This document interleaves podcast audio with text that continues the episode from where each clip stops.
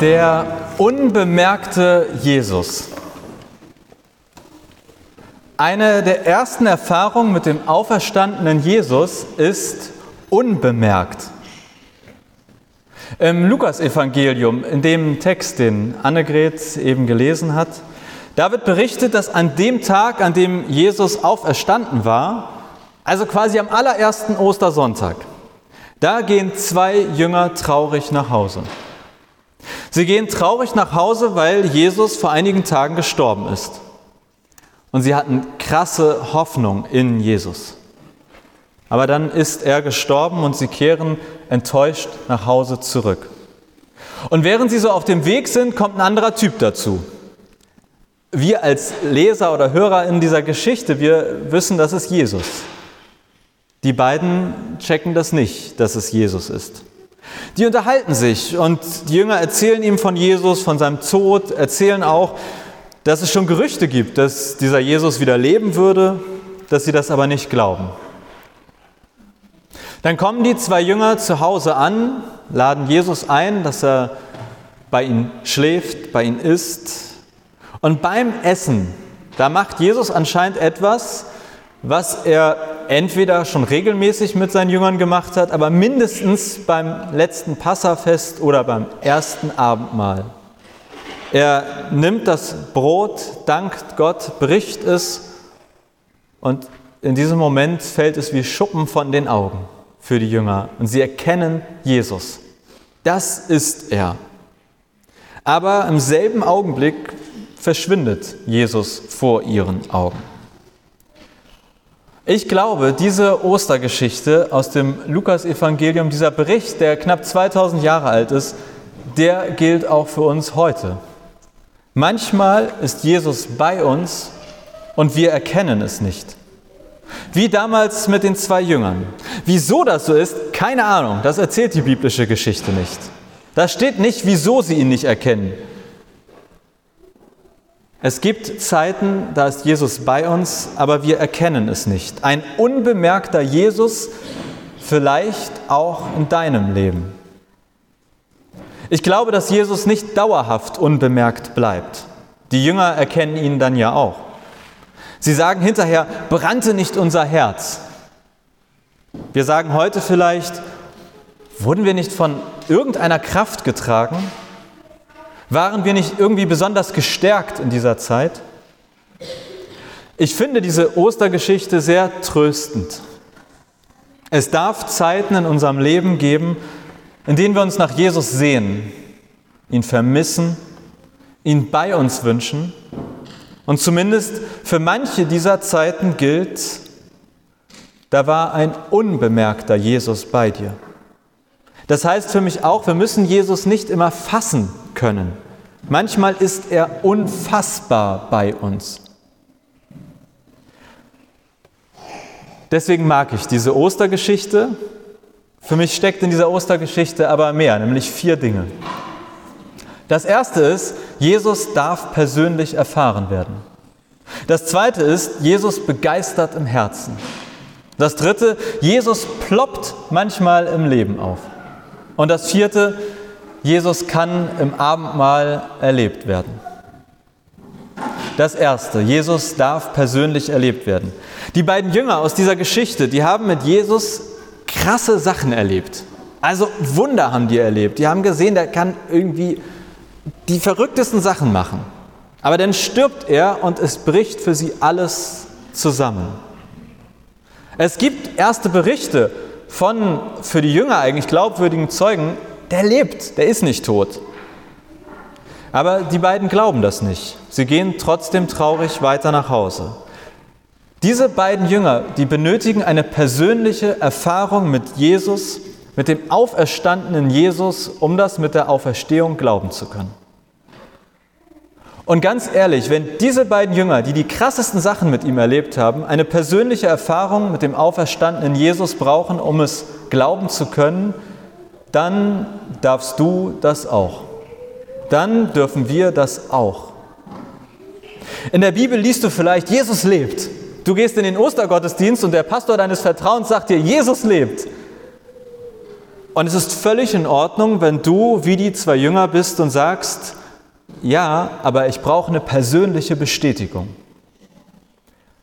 Was das ist, wie das aussieht, das erleben Menschen seit 2000 Jahren verschieden. Hier in der Geschichte ist eine persönliche Erfahrung, dass Jesus im Herzen begeistert. Jesus begeistert im Herzen. Die beiden Jünger sagen hinterher, brannte nicht unser Herz vor Begeisterung. Sie haben da etwas gespürt, als Jesus bei ihnen war, sie haben es aber noch nicht Jesus zugeschrieben.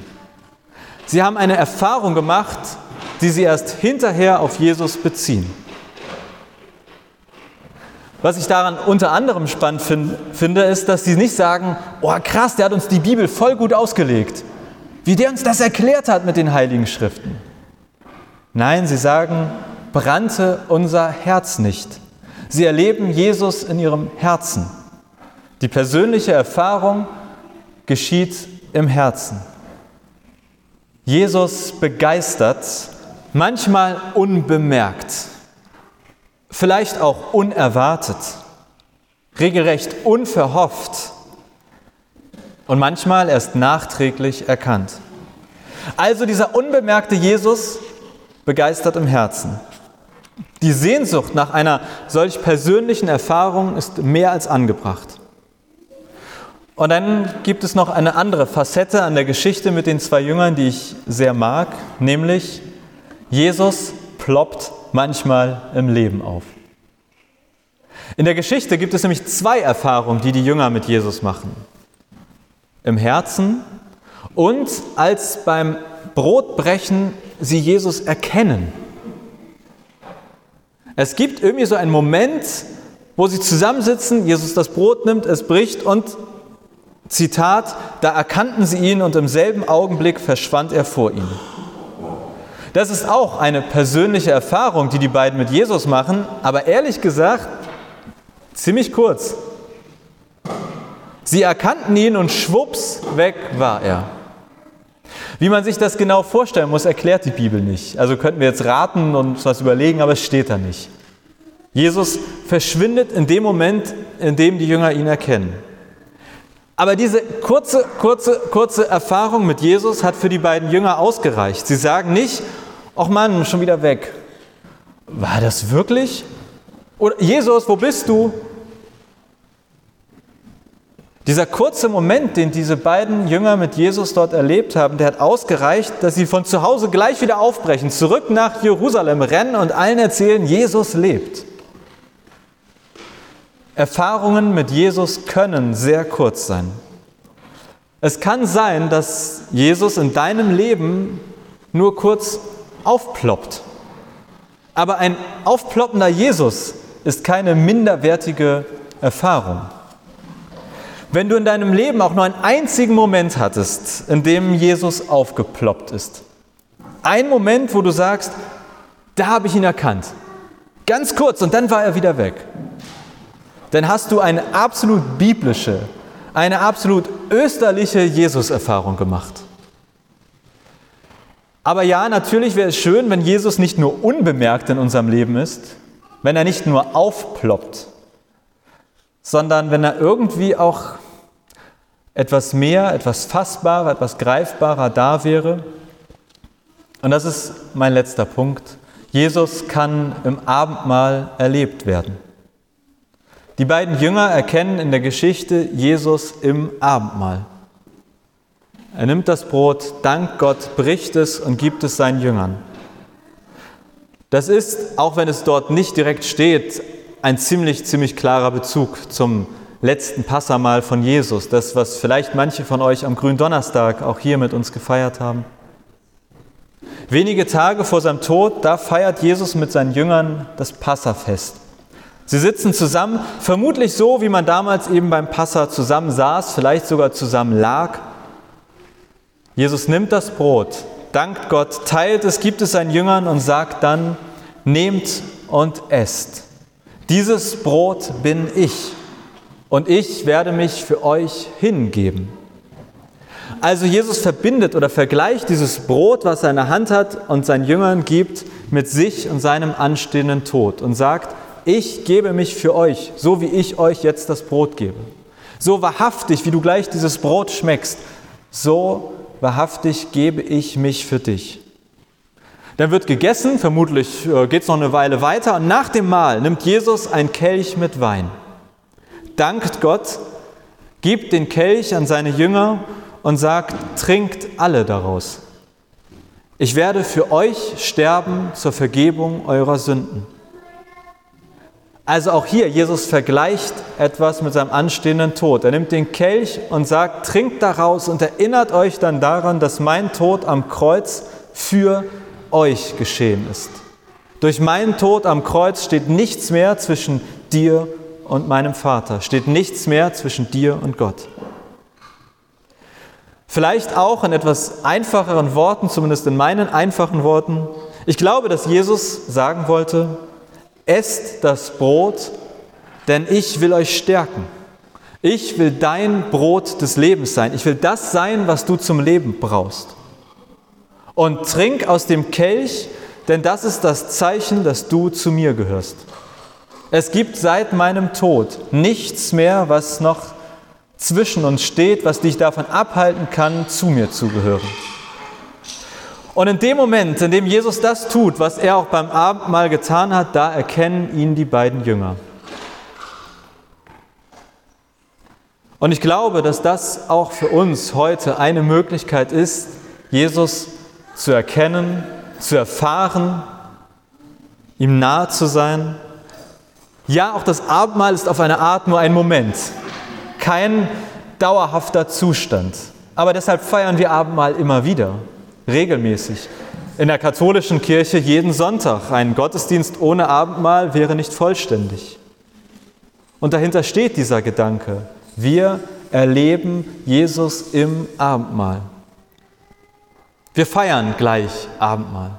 Und vielleicht ist das für dich auch ein Moment der Jesus-Erfahrung. In dem Moment, in dem du die Oblate spürst, den Wein bzw. Traubensaft trinkst oder schluckst, das ist ja eine sinnliche Erfahrung. Und so wie du diese Oblate, dieses Brot oder den Wein, den Traubensaft spürst, so sagt Jesus auch dir zu, ich bin bei dir. Ich bin für dich am Kreuz gestorben. Ich bin für dich auferstanden. Ich bin für dich das Leben. Wir feiern Abendmahl. Wir feiern das Leben, wir feiern, dass Jesus alles besiegt hat, was uns am Leben hindern möchte. Und wenn du magst, dann bist du eingeladen, jetzt gleich hier nach vorne zu kommen und gemeinsam das Abendmahl zu feiern. Wenn du sagst, nee, lass mal bleiben, völlig in Ordnung. Niemand muss. Jeder darf, auch Kinder sind eingeladen. Und wir versuchen gleich einen großen Kreis zu machen, dass wir jetzt nicht mehrere Kreise haben, sondern dass alle, die Abendmahl feiern wollen, dass wir einen großen Kreis hier machen. Wir gucken mal, wir fangen sozusagen beim Altar an und gehen dann so an der Wand entlang und genauso hier und gucken mal, wie weit das sozusagen geht. Eine wichtige Info, mehrere. Ich sage eine erste wichtige Info. Auf der Seite gibt es Traubensaft. Auf dieser Seite gibt es Wein. Also stellt euch gerne dorthin, äh, was ihr dann haben möchtet. Und weil wir so viele sind, werden wir das heute so machen, dass ihr zuerst eine Oblate bekommt, die bitte noch nicht direkt essen sondern behalten und dann komme ich mit einem Kelch vorbei und dann tunkt ihr mit der Oblate in den Kelch ein. Normalerweise haben wir auch Einzelkelche und ihr könnt daraus trinken, aber mit so vielen Leuten ist das entweder nicht mehr hygienisch oder nicht mehr ausreichend. Deswegen, ich hoffe, dass das für euch alle in Ordnung ist, das Abendmahl sozusagen mit einer Oblate, die in den Wein oder den Traubensaft getunkt wird, einzunehmen. Und so feiern wir Abendmahl. In Erinnerung an Jesus, in Erinnerung daran, dass Jesus uns das Leben schenkt. In Erinnerung daran, dass wir zu Gott gehören. In Erinnerung daran, dass dieser Jesus manchmal unbemerkt in unserem Leben ist. In Erinnerung an den Jesus, der manchmal macht, dass unsere Herzen brennen. Aber manchmal erkennen wir erst hinterher, dass es Jesus war, der uns innerlich entfacht hat. Wir feiern Abendmahl in Erinnerung an den Jesus, der persönlich erfahren werden darf, der uns im Herzen begeistert, der manchmal in unserem Leben aufploppt und den wir im Abendmahl ganz sinnlich erleben können. So kommt, seht und schmeckt, wie großartig unser Gott ist. Und ich lade euch ein, Erinnerung, Traubensaft, Wein, großer Kreis, Oblate eintunken, wenn der Kelch vorbeikommt. Also wer jetzt mitfeiern möchte, darf gerne nach vorne kommen.